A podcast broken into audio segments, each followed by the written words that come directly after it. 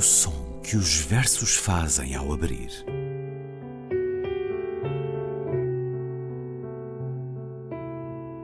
Se leio um livro e ele torna o meu corpo tão frio que fogo nenhum o pode aquecer, sei que isso é poesia. Emily Dickinson. Com Ana Luísa Amaral e Luís Caetano.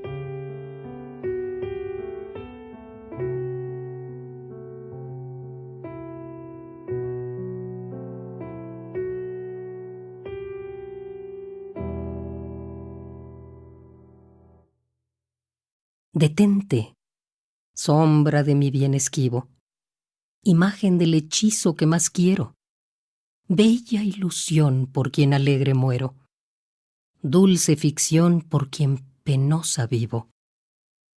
Si al imán de tus gracias atractivo sirve mi pecho de obediente acero, ¿para qué me enamoras, lisonjero, si has de burlarme luego fugitivo?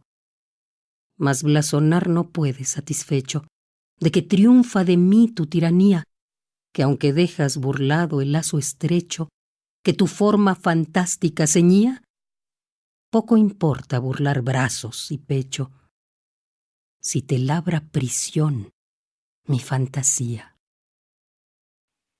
Detente, sombra do meu amor esquivo, imagem do feitiço que amo e espero bela ilusão por quem alegre morro, doce ficção por quem penosa vivo. Se teu imã de graças e atrativo serve o meu peito de aço obediente, porque me fazes lisonjeiro querer-te, se depois de mim troças, fugitivo, não mais te vanglories satisfeito por me vencer a tua tirania, que embora iludas esse laço estreito que a tua forma fantástica cingia, pouco importa iludir braços e peito se te esculpo e te prendo em fantasia. Detém-te, sombra do meu amor esquivo.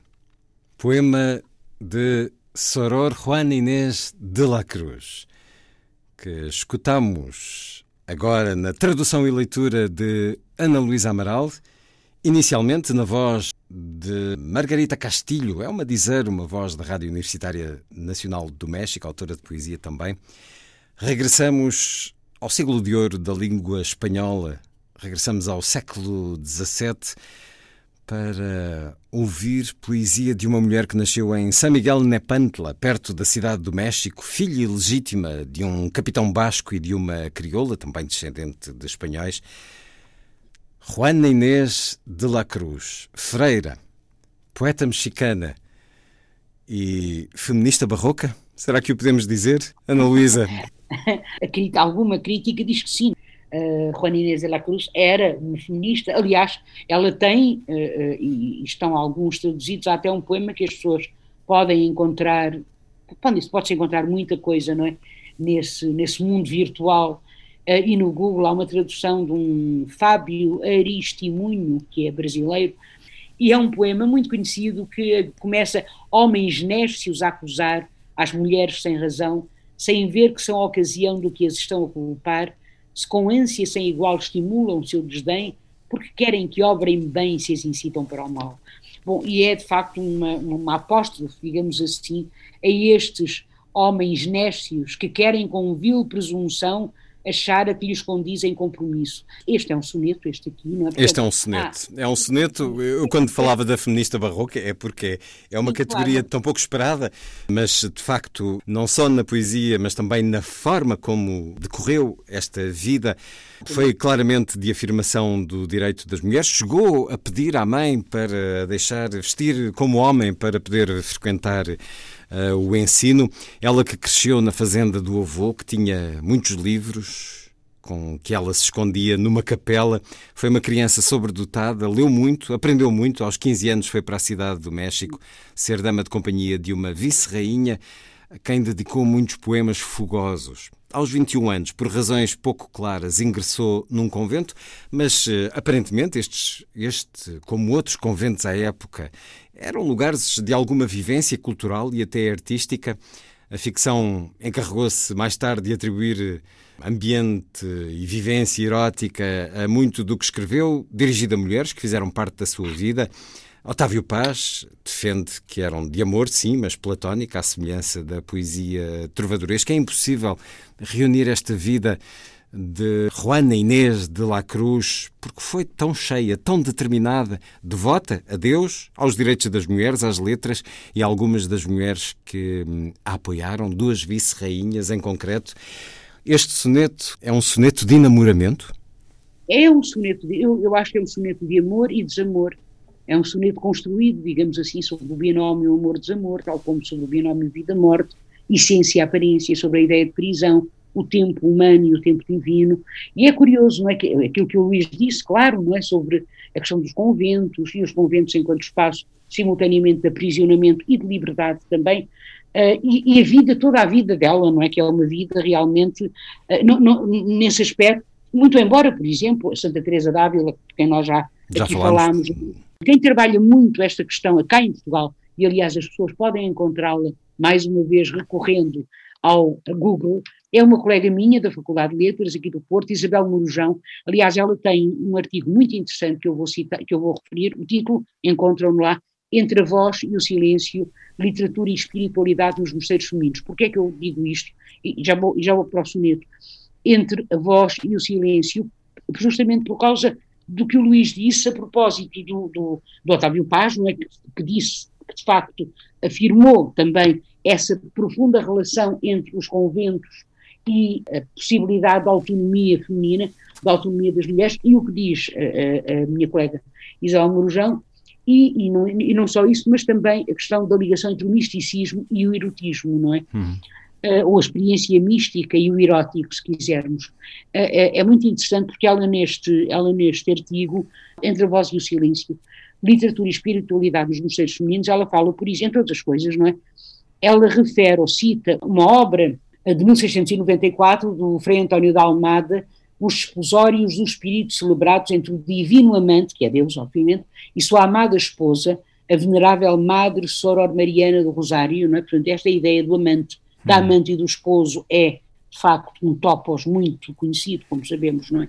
Da, da, do imaginário, da imagética Sim. e mesmo da, da, da cristã, católica, cristã, pronto. Uh, e então, nesta obra, isto é muito interessante, que é uma, auto, é uma autobiografia de uma religiosa que ele transforma em biografia, e aí uh, ele cita, por exemplo, o seguinte: eu, eu vou citar um diálogo de uma narrativa que terá acontecido, um episódio que terá acontecido a esta freira por altura da comunhão. Filha, terá ela ouvido, eis-me aqui, não tens mais que desejar. O esposo, com maiúsculas, não é que é Cristo, a levou até ao sacrário do seu amoroso peito e, colocando-a junto à chaga do seu divino lado, lhe mandou que pusesse nele a boca e, vendo-se tocar já daquele amoroso ósculo, lhe disse: Farta a tua alma, portanto, sacia a tua alma, não é? Ora, esta descrição, digamos assim, é uma descrição que nós humanos lemos como profundamente erótica. O que é que acontece? O que é que a mim me parece que liga o misticismo com o erótico, não é? Com a, com a, com a dimensão erótica? É que nós só temos isto num corpo nós só temos um corpo. E é pelo corpo que sentimos, não é? Portanto, é perfeitamente normal, penso eu, que a experiência mística passe também por aí. Claro. Eu Falámos disso que, a propósito de Santa Teresa d'Ávila também. Exatamente. E este soneto, tanto pode ser um soneto escrito a um amante homem, como pode ser um soneto em que o divino está presente, digamos assim, não é? E, e todo o jogo de sedução que aqui existe seja, de facto, um, seja mantido com o divino, seja como for. Eu salientaria no soneto, por exemplo, porque ele é um soneto barroco, os jogos de palavras e os jogos de ideias, não é? Portanto, as duas coisas uh, uh, caracterizam realmente o barroco, mas eu chamaria a atenção para, na primeira estrofe, na primeira quadra, detente, sombra do meu amor esquivo, imagem do feitiço que eu me espero, bela ilusão por quem alegre morro, doce ficção por quem nós a vive. Esta primeira quadra é muito barroca, digamos assim, porque é à sombra que a amante se dirige e não ao amado. É à sua sombra, sombra do meu demi bien, portanto, sombra do meu bem, mas bem aqui é um substantivo, por isso é que eu traduzi por amor, pronto, detente, sombra. E depois este começo é um começo em média res. O soneto começa apresentando-nos uma, uma situação de amor não correspondido. Ela sabe que este amor é uma ilusão, e aliás, repare-se, sombra, imagem, ilusão, ficção, ou seja, aparência, não é? A questão da essência, onde é que está aqui a essência? Portanto, o amor é esquivo, então é uma imagem do feitiço, bela ilusão, doce ficção. Esta é a primeira estrofe. Na, na segunda estrofe, nós ficamos a saber quem provoca este amor fugitivo, por assim dizer, é ele e não ela, portanto, é o amado, digamos assim, e não a amante. Mais o amor que o amado, digamos que o género nunca é aí, tão afirmado quanto isso. Era aí, era aí, era aí que eu queria, era justamente aí no final que eu queria chegar, não é? Porque, e, e esta imagem é tão interessante, Luís, se, se o teu imã, imã, não é? De graças e atrativo serve o meu peito de aço obediente, é uma, é uma imagem interessantíssima, não é? Porque me fazes querer tu, lisonjeia, e depois troças de mim. E depois os outros dois tercetos são uma viragem, por assim dizer, que nos mostram que afinal a fantasia é superior à realidade, a alma é superior ao corpo, a alma é superior aos ossos ou à carne, se quiser, porque não mais te vanglories satisfeito, porque a tua tirania me vence, pois, embora tu iludas esse laço estreito que a tua forma fantástica cingia, não é? Esse laço entre nós que a tua forma fantástica unia, fazia com que unisse, não interessa nada, pouco importa iludir, e é interessante porque a palavra ilusão aparece duas vezes nestes dois terceiros, que embora iludas, quer em, quer em espanhol, quer, quer tradução, que embora iludas esse laço estreito, pouco importa iludir braços e peito, e, e os braços e o peito são o corpo. Se eu te modelo, digamos assim, e te prendo em fantasia, se eu te, no fundo é o quê? É ela, é a amante que constrói e controla o seu próprio amor pela fantasia, ou seja, é o amor pelo amor. Porque o amor é imenso e é autossuficiente, se quiser, não é? E eu acho, talvez, quando se fala em feminismo, por exemplo, eu acho que o feminismo pode ser encontrado também nesta ideia, nesta própria ideia de controle, não é? Nós pensamos, se eu pensar, por exemplo, num, num, em, em, cartas portuguesas de Soror Mariana, são cinco cartas de amor, não é? Como, como, como sabe, as cartas de amor de Sra. Mariana Alcoforado e começam assim: Considera, meu amor, a que ponto chegou a tua imprevidência. É muito engraçado. Nas cartas portuguesas, uh, uh, o, o, o registro é um registro de uma terrível, até chegar a uma delas, em que, em que de facto se dá também uma viragem, de uma terrível submissão ao outro, neste caso ao masculino. E eu penso que este final, pouco importa iludir braços e peito, ou seja, eu não me importo não vale a pena, não é? Tu vangloriaste, porque eu contento-me, a mim chega-me, digamos assim. Eu, eu, eu sonhar contigo, a mim chega-me o meu anseio, o meu desejo, a minha experiência, digamos, de amor por dentro de mim. E isto é muito interessante. Então é aqui que eu penso, talvez seja possível ler, não sei, talvez seja possível ler, não é? Uh, possibilidade do cruzamento do humano com o divino, não é? Portanto, seja também uh, uh, que, que, que, o soneto não, não, tenha que ser só dirigido a, a, um ser humano de carne e osso, mas possa aqui ser também o divino. Aliás, Santa Teresa d'Ávila é a mesma coisa, não é? Claro, portanto, claro, do êxtase também. Ela, ela é a esposa de Cristo e, portanto, todo, todo, todo o seu, toda a sua fala, digamos assim, é a fala da esposa. Esta mulher a quem chamaram é curioso, a décima musa. A décima musa, que era um, foi um título, portanto, a décima musa das Américas, assim foi ela referida, uh, a décima musa, é, como sabemos, é também um epíteto uh, dado uh, a Safo, esta experiência mística, o corpo, a erótica. É um belíssimo é um... soneto de Soror Juan Inês de la Cruz, que viveu entre 12 de novembro de 1648 e 17 de abril de 1695. Como dissemos, é impossível resumir vida tão cheia. A ficção tem-se encarregado de se aproximar por essa via eh, precisa, a ficção. Há um filme argentino com o título Yo la peor de todas, Eu a pior de todas, um filme de Maria Luísa Bemberg, a partir do romance uh, Sor Juana Inês de la Cruz ou As Armadilhas da Fé, de Otávio Paz, que já aqui referimos, o Nobel mexicano de 1990, Nobel da Literatura, não da Paz, foi um dos grandes especialistas da vida e obra de Soror Juan Inês de la Cruz. um filme com a magnífica Assumpta Serna, a inesquecível atriz do filme Matador, de Almodóvar, ou da Balada Praia dos Cães, de e Costa, aqui numa excelente representação de Sor Juana Inês de la Cruz. Há também uma série da Netflix, relativamente recente, e uh, nesta vida cheia há, por exemplo, também um episódio curioso na história de Sor Juana, uh, uma crítica, a publicação de uma crítica a um sermão do Padre António Vieira, que aparentemente terá sido um bispo que publicou sem autorização dela. Uh, e criticando que ela, que as mulheres se metessem nestes assuntos uh, da teoria da fé, da, do olhar às sociedades, um, e a verdade é que o receio da censura da Igreja tê-la levado a deixar de escrever, pelo menos publicamente. Morreu aos 43 anos durante uma praga que atravessou este convento. Também a música celebrou as palavras de Soror Juan Inês de la Cruz.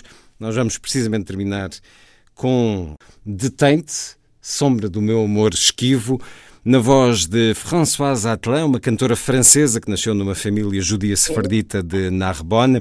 Ela vai estar com o agrupamento Constantinople, que liga música do Ocidente e Oriente, um agrupamento fundado em 98 em Montreal, com a direção do iraniano Kia Tabassiem. Vamos ouvir este soneto, assente em música do século XVII, de Gaspar Santos e Lucas Ruiz Ribaiás. Soror, Juana, Inês de la Cruz. No som que os versos fazem ao abrir desta semana, ficamos então com a voz de François Atlan e o agrupamento Constantinopla neste soneto. Detém-te, sombra do meu amor esquivo. Ana Luísa, até para a semana. Até para a semana, Luís.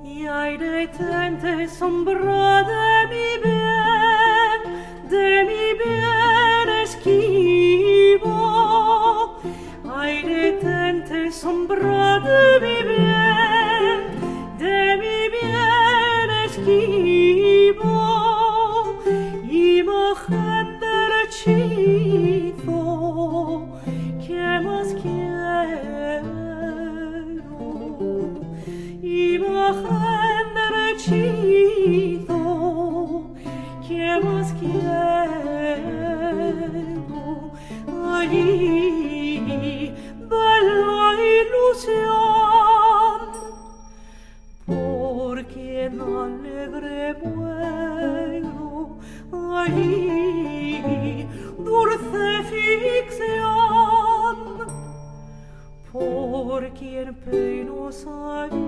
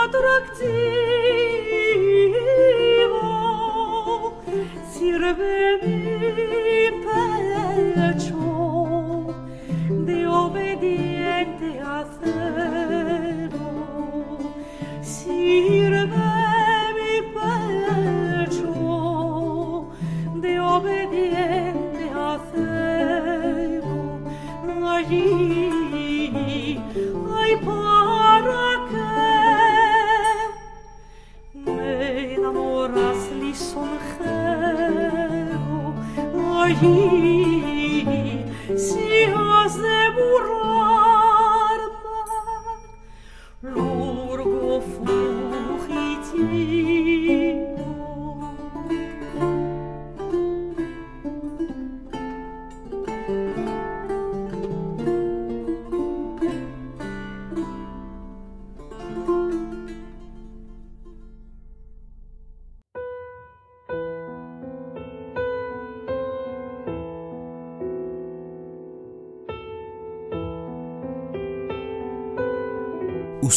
que os versos fazem ao abrir.